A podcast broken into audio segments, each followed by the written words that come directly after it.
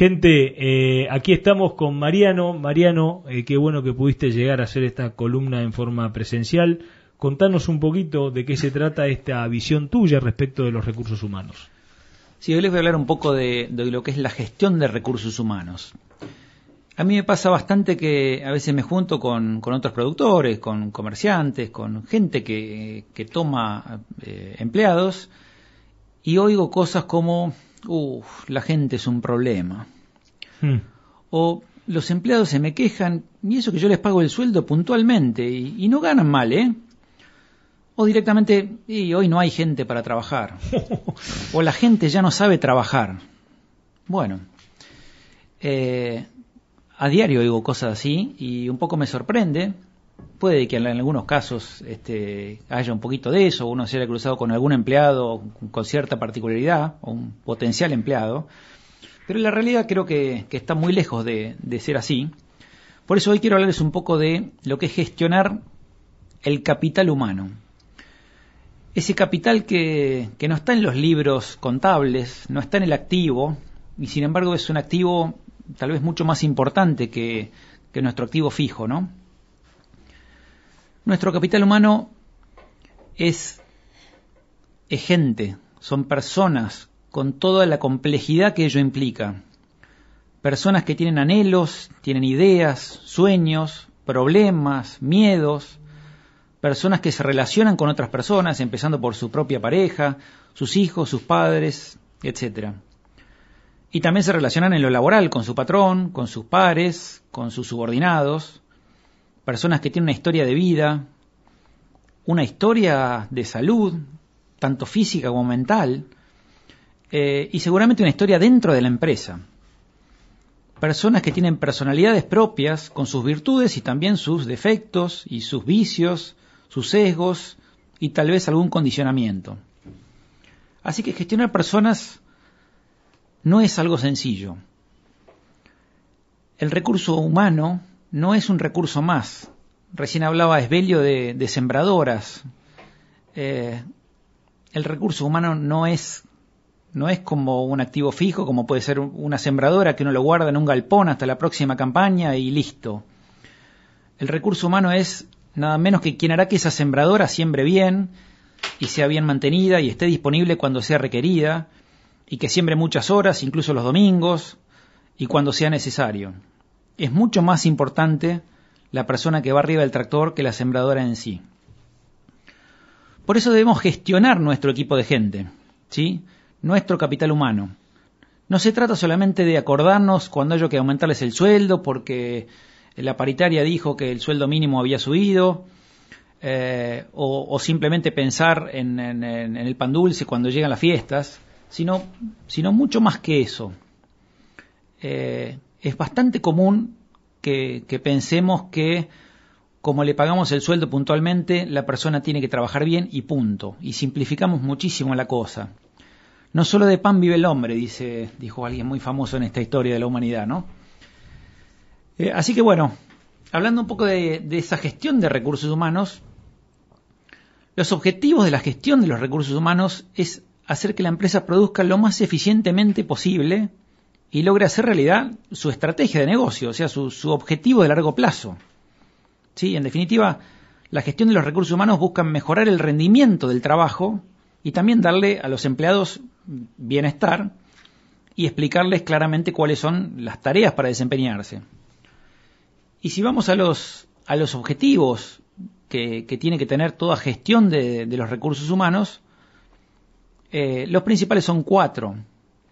Empecemos cuando tomamos a una persona, ¿sí? Este, nosotros como empresa, como, como marca empleadora, yo entiendo que a veces uno dirá, bueno, yo tengo un campo, yo no tengo ninguna marca, eh, pero no es tan así. Eh, ¿Cuántas veces sabemos perfectamente quién es quién en los pueblos y uno dice entré a trabajar en tal lugar o en tal otro o en tal estancia o con tal persona y nombra un apellido y todos sabemos quién es quién en este pueblo.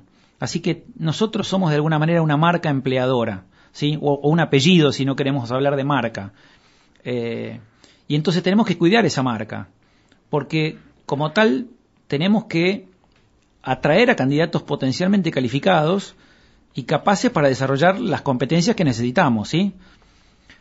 En segundo lugar, tenemos que poder retener a los empleados que nos gustan, a los buenos, ¿sí? Lo que se llama retención de talentos. Tenemos uno bueno, ¿qué estamos haciendo para que esa persona se quede con nosotros y no que un día nos venga a decir, me voy a trabajar a otro lado? Porque normalmente esas cosas no se avisan. Cuando nos enteramos ya es tarde. nos dormimos y nos dimos cuenta que esta persona que era tan buena y se lo llevó otra persona que le pagó más o le dio mejores condiciones. El tercer punto es motivar a los empleados, ¿sí? Para que se pongan la camiseta y, tengan un compromiso con la empresa y se involucren con ella. Tener un equipo de trabajo desmotivado es el principio del fin. Es muy difícil que una empresa ande bien cuando nuestros empleados no están motivados. Y por, último lugar y, cuarto, eh, tiene que ver con ayudar a los empleados a crecer y desarrollarse dentro de la empresa. Esto es algo bastante difícil en una empresa eh, agropecuaria, cuando muchas veces el crecimiento es muy lento, o cuando a veces son empresas muy chicas que tienen apenas un empleado, y entonces hay que tratar de encontrar la forma de que la empresa crezca y entonces poder darle al menos más responsabilidades a ese, a ese empleado, ¿sí? Pero a mí por lo menos no me gustaría que si yo tomo una persona que es el responsable de la ganadería y tiene digamos, 200 o 300 vacas, a los 30 años siga siendo el responsable de ganadería con las mismas 300 vacas. Me gustaría que esa persona pueda desarrollarse un poco más, o tenga una mayor cantidad de animales, o tenga otras responsabilidades, o pueda visitar otro campo, y que acompañado de eso vaya un crecimiento en su remuneración. ¿sí? Eh, pero realmente eh, entiendo que esto a veces no es fácil de lograr en empresas agropecuarias. Así que bueno, resumiendo un poquito, eh, cuando hablamos de remuneración, eh, tengamos en cuenta que no hablamos solamente de sueldo. Eh, también está lo que pagamos por afuera, lo que pagamos en vicios, en carne o otros pagos o reconocimientos de gastos. También está la vivienda que damos. ¿sí? muchas veces, o mejor dicho, casi siempre las personas que viven en el campo tienen un puesto donde viven y no, se, no se les cobra un alquiler. ¿sí? Eh, y por otro lado también hay premios anuales que muchas veces se dan por distintos factores, pero todo eso es parte de la remuneración. Eh, a mí me ha pasado eh, tener charlas con empleados que dicen, bueno, pero en el campo pagan mal porque acá el sueldo es, esto y en, la industria es esto. Y digo, bueno, pero la industria te da una vivienda, te ayuda para los vicios, te paga la luz, te, te da garrafas de gas, te da premios. Y claro, cuando se da cuenta que tiene que sumar todo eso o que tiene que terminar pagando un alquiler, ahí se da cuenta lo que es la verdadera remuneración este, que está pagando una empresa agropecuaria. ¿Sí? Otra cosa que tenemos que ver, las condiciones laborales. Las condiciones laborales tienen que ser las adecuadas para la persona, eh, para que pueda cumplir con la responsabilidad que le estamos pidiendo que cumpla. Tiene que tener las herramientas para que pueda hacer eso. Es un ganadero, hablábamos recién de un ganadero, le vamos a dar un caballo, una moto, una casilla, un celular, las herramientas adecuadas. Hay pocas cosas más desmotivantes que que no te den ni siquiera una herramienta de mano necesaria para poder hacer tu trabajo. Condiciones de vida. Eh, también es muy importante. ¿A dónde estamos llevando a esta persona o a esta familia a vivir? ¿A un puesto? ¿Cómo está el puesto? ¿Hay que acomodarlo? Bueno, pensemos en acomodarlo. ¿Vive en una casilla? ¿Va a estar de campo en campo? ¿Con qué comunicaciones cuenta? ¿Tiene un celular? ¿Tiene buena señal? Yo entiendo que esto es difícil, pero a veces nosotros mismos nos, eh, eh, nos preguntamos, bueno, este, qué malcriado, quiere señal de celular, y nosotros somos los primeros que estamos buscando señal de celular y necesitamos estar comunicados. Bueno, eso ellos también, ellos también tienen una familia, una vida, amigos y necesitan estar comunicados. Así que hagamos lo posible, a veces con, eh, bueno, poder viajar al pueblo, poder tener un celular de más potencia, poder poner un booster de señal que amplifique la, potencia o una antena más potente. ¿Sí? También cuenta la distancia al pueblo eh, para poder ver a sus familiares o amigos. ¿no? Por otro lado, el clima laboral. ¿Cómo es el trato con sus pares? En caso de que eh, hablamos de, de tal vez de estancias grandes donde hay cuatro, cinco, seis, diez empleados. Bueno, eso ya es, ya es un gran equipo de trabajo donde eh, tenemos que tener muy en cuenta las relaciones entre ellos. ¿sí? ¿Cómo es el humor general dentro de la empresa? ¿Se siente en un equipo? ¿O están todos peleados y cada uno lucha por sí mismo y nada más? Hay formas de liderazgo, sí, ¿no? Divide y triunfarás.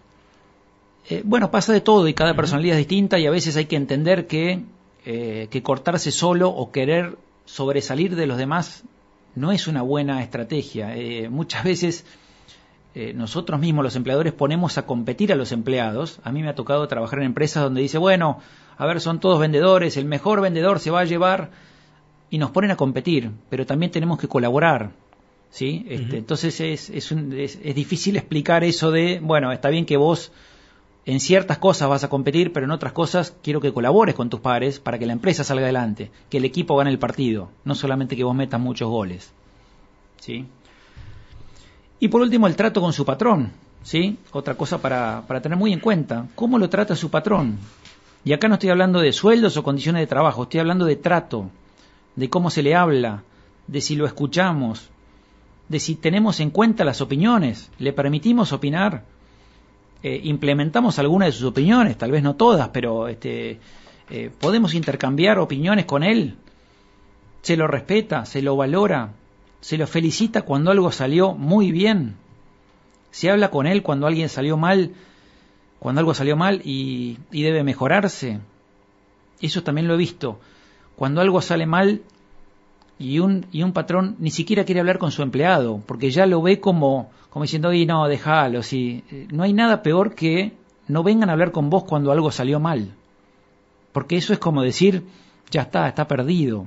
Sí, eh, yo como, si yo fuese un empleado, me encantaría que si algo sale mal, alguien venga a decir, Mariano, ven y sentémonos, tenemos que mejorar esto, no salió bien, ¿sí? en el buen sentido si se lo informa del estado general de la empresa. Esto es bastante importante y no le damos mucha, mucha importancia. Muchas veces un empleado hace una pequeña parte de toda la cadena de valor y a veces no entiende por qué algunas cosas son muy importantes. Es importante explicarle la importancia que tiene ese eslabón que él hace para que toda la cadena funcione, para que todos los eslabones de la cadena funcionen bien. A veces ellos hacen algunas cosas que no entienden bien por qué, simplemente porque se les ordena, bueno, a veces está bueno explicarle un poco más el por qué uno pone tanto énfasis en hacer tal o cual cosa. También tiene que ver con el trato si se atienden pequeñas emergencias como un adelanto de sueldo porque hubo algún tema económico dando vuelta eh, o simplemente alguna gauchada este, que nos puede pedir un empleado como tomarse un día libre porque un familiar cumple años o tiene una fiesta importante o, tiene alguien enfermo, etcétera, etcétera. Eh, una de las cosas que yo recomiendo mucho es tener reuniones periódicas con los empleados. Me parece muy importante porque esto primero nos obliga a nosotros como empleadores a pensar en cada una de las personas, a preparar esa reunión. Y entonces tenemos que pensar en todas estas cosas de las que hablé. Primero que es una persona que puede estar teniendo eh, problemas o cuestiones de las cuales no estamos enterados, y entonces puede haber un problema este, que tenga que ver con eso, que él no esté trabajando al 100%, porque como dije son seres humanos y hay muchísimas cosas que pueden distraernos un poco el trabajo. Segundo, porque es muy interesante como proceso de mejora continua con el empleado, poder hablar con el empleado abiertamente, con tiempo, dándole la posibilidad de que él también opine y sea un diálogo, no un monólogo, donde le comentemos qué es lo que hace bien y qué es lo que valoramos de él, y por otro lado, qué es lo que necesitamos que haga mejor, y conversarlo para que el año que viene salga mejor. Eh, esto a veces es difícil porque muchas veces los empleados no están acostumbrados a hablar abiertamente con el patrón, están más bien acostumbrados a que, a que sea un monólogo donde el patrón manda y ellos obedecen. Y la verdad que es mucho más eh, productivo para la relación laboral conversar muchas cosas. Hay muchas cosas que se pueden conversar y además normalmente los empleados se toman muy bien que, ellos puedan también opinar, eh, incluso hasta, hasta poder decirle uno como empleador, ¿hay algo que te molesta de mí? ¿Algo que se puede hacer distinto? ¿Por qué no? A veces estamos hablando simplemente de que, por ejemplo, lo llamamos siempre a la hora de la siesta. Y el empleado duerme la siesta, y está bien si quiere dormir una hora de siesta, que la duerma. Y es simplemente llamarlo por teléfono o tratar de no llamarlo en ese horario. Eh, cuestiones menores que tal vez él puede valorar que le preguntemos, eh, y que nosotros podemos hacer y que normalmente eh, se lo toman muy bien porque, porque como digo, no se trata simplemente de que nosotros ordenamos y ellos obedecen, que es algo que es casi del pasado. Si hoy las relaciones laborales son un poco diferentes. Así que bueno, yo recomiendo fuertemente tener al menos dos veces por año una charla franca, sincera, para ver qué es lo que se está haciendo bien y qué es lo que se puede mejorar con el empleado, con tiempo y donde sea un diálogo y no un monólogo. ¿Sí? Y termino con esto para no hacerla muy larga. Eh, la gestión del talento humano moderna va más allá de la administración de las personas, sino más bien está orientada a la gestión con las personas. Ese es el reto lograr que las personas se sientan y actúen como socias de la organización, que piensen igual que uno, que tengan las mismas ganas y tengan igual la camiseta puesta, que participen activamente en el proceso de desarrollo eh, y, también a nivel personal y organizacional y sean ellos protagonistas del cambio y de las mejoras. ¿sí? De eso se trata, de tener a las personas presentes, no solamente pensar en tenerles el sueldo actualizado, sino pensar en cada una de ellas, tomarnos un tiempo, al menos dos o tres veces por año, a sentarnos. Yo como digo, las personas no reclaman. Eh, cuando estamos en rojo en el banco, nos llaman del banco. Cuando vemos que estamos atrasados en la siembra o que fumigamos tarde, se vienen las malezas. Muchas veces los empleados no nos reclaman, somos nosotros los que tenemos que tener no solamente el sueldo actualizado, sino las condiciones, el trato, todo eso eh, aceitado, porque es muy difícil. Si ya llegamos a un reclamo, entonces estamos tarde, estamos trabajando mal los recursos humanos. Nosotros tenemos que encargarnos de que ellos tengan un trabajo digno, condiciones de trabajo este, adecuadas, salarios actualizados, etcétera, etcétera. Bueno, terminamos acá. Me faltaría haber hablado, eh, que lo vamos a dejar para una próxima vez, de capacitación, muy importante. Sí, pero... De un plan de carrera. Vamos a seguir con los programas. Bueno, sí, vamos a seguir, vamos a seguir. Esto no se acaba acá. ¿Me dejas intervenir un poquito? O sea, agregando, primero estaría muy orgulloso el ingeniero Vergés de escuchar esta columna. Yo sé que lo estaría, eh, porque él tiene una valoración muy particular de, de este tema de los recursos humanos. Déjame decir que los recursos humanos, o sea, apoyando absolutamente y me pareció una de las columnas más lindas de las que de las que de las que nos has traído Mariano. Déjamelo decirte y felicitarte al respecto. La verdad que es impresionante.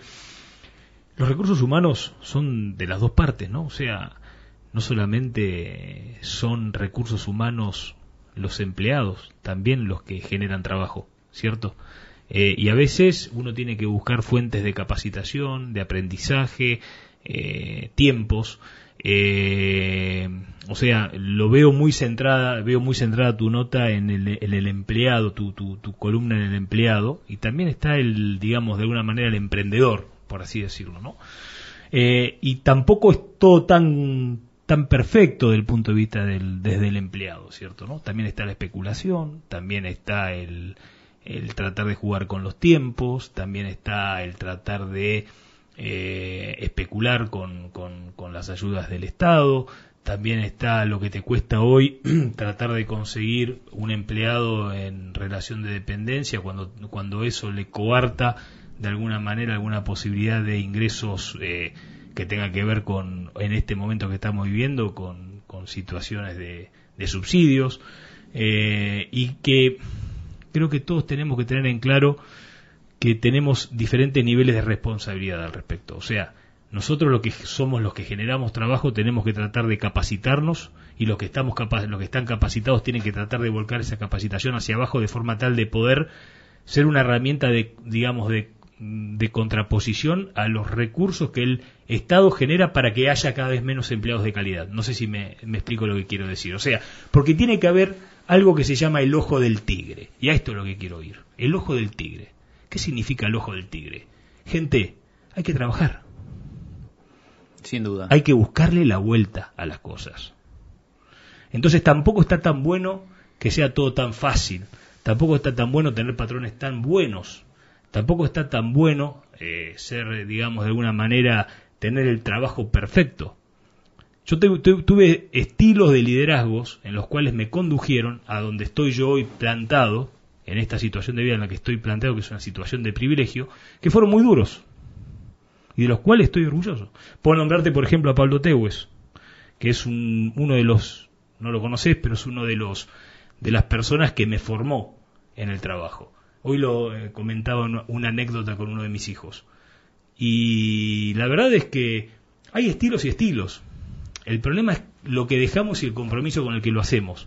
No, con esto me parece, no quiero contradecir lo que vos estás planteando como columna. Lo que quiero decir es que hay estilos y estilos. O sea, y no siempre la dureza, no siempre el marcado del camino, no siempre, eh, digamos, eh, tiene que estar mal visto, no, no, siempre tiene que estar uno centrado solamente en el recurso humano a partir de lo que es el recurso humano, sino también en, función del objetivo en común. Y está muy bueno lo, de la comunicación y está muy bueno también que todos podamos eh, aprender y los que no sabemos eh, capacitarnos al respecto, ¿no?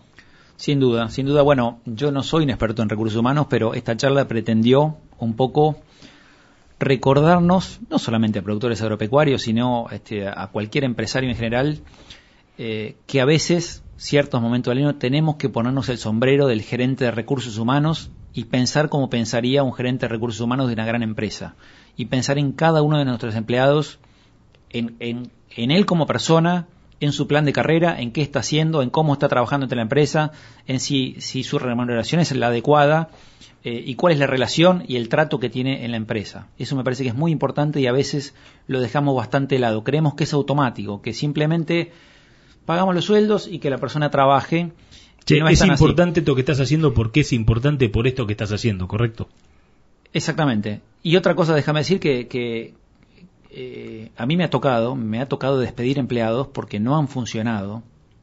Y la verdad que no es nada lindo tener que despedir un, em-, un empleado pero si tal vez algo me, me, me hacía de alguna manera dormir tranquilo es que, es que le di todas las posibilidades. Cuando tenemos un empleado que no nos gusta o que no anda del todo bien, tenemos que tratar de acomodarlo, de explicarle qué es lo que tiene que hacer, de qué es lo que se espera de él, eh, y darle las condiciones, darle todas las posibilidades para tratar de que ese empleado finalmente tenga éxito dentro de nuestra empresa.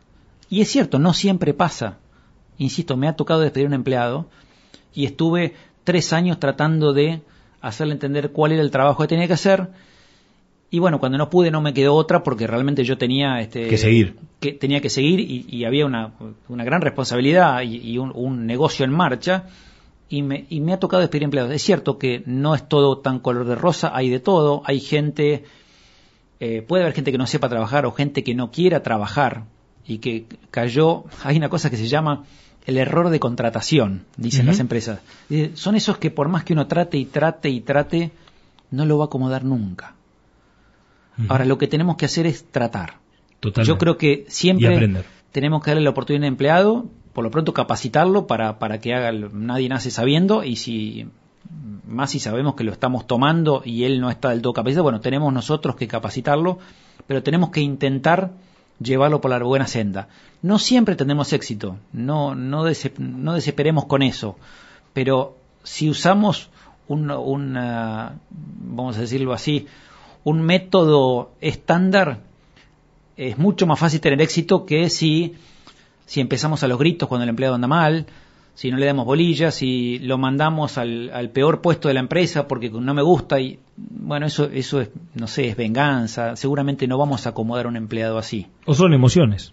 O son emociones, a veces nosotros mismos nos dejamos llevar por las emociones, eh, no está bueno, siempre que, eh, yo siempre digo, si estamos enojados con un empleado, no hablemos con él, hablemos la semana que viene, al día siguiente, hablemos tranquilos, pero tranquilicémonos porque Seguramente si uno va a decirle la cosa a los gritos a un empleado y le pregunta a ese empleado qué te dijo, seguramente diga, no sé qué dijo, pero estaba muy nervioso. El mensaje no va a llegar, porque es tal los nervios que va a tener el empleado, va a estar tan nervioso que el mensaje no va a llegar nunca. Es mucho mejor sentarse al día siguiente o la semana siguiente, hablar con él tranquilo y explicarle lo grave que fue que no se haya hecho tal o cual cosa para la empresa y que eso no, no tiene que volver a pasar. Lo va a entender mucho mejor y va a llegar mucho mejor el mensaje. Bueno, buenísimo, Mariano. La verdad que muy, muy, muy interesante, muy interesante tu columna de hoy. Realmente, qué bueno es contar con vos en, en este, en este espacio. ¿eh? Esperemos, esperemos así hacer, seguir haciéndolo. Lola, contanos un poquito cómo viviste esta nota. Eh, no, realmente súper productiva. Me parece que es, es muy importante poder conservar el equilibrio, poder gestionar las emociones, eh, que a veces están, o sea, nos ganan. Eh, y eso es lo más importante, siempre tratar de generar un clima para poder hablar con el empleado y ponerse en el lugar del otro, que no es fácil.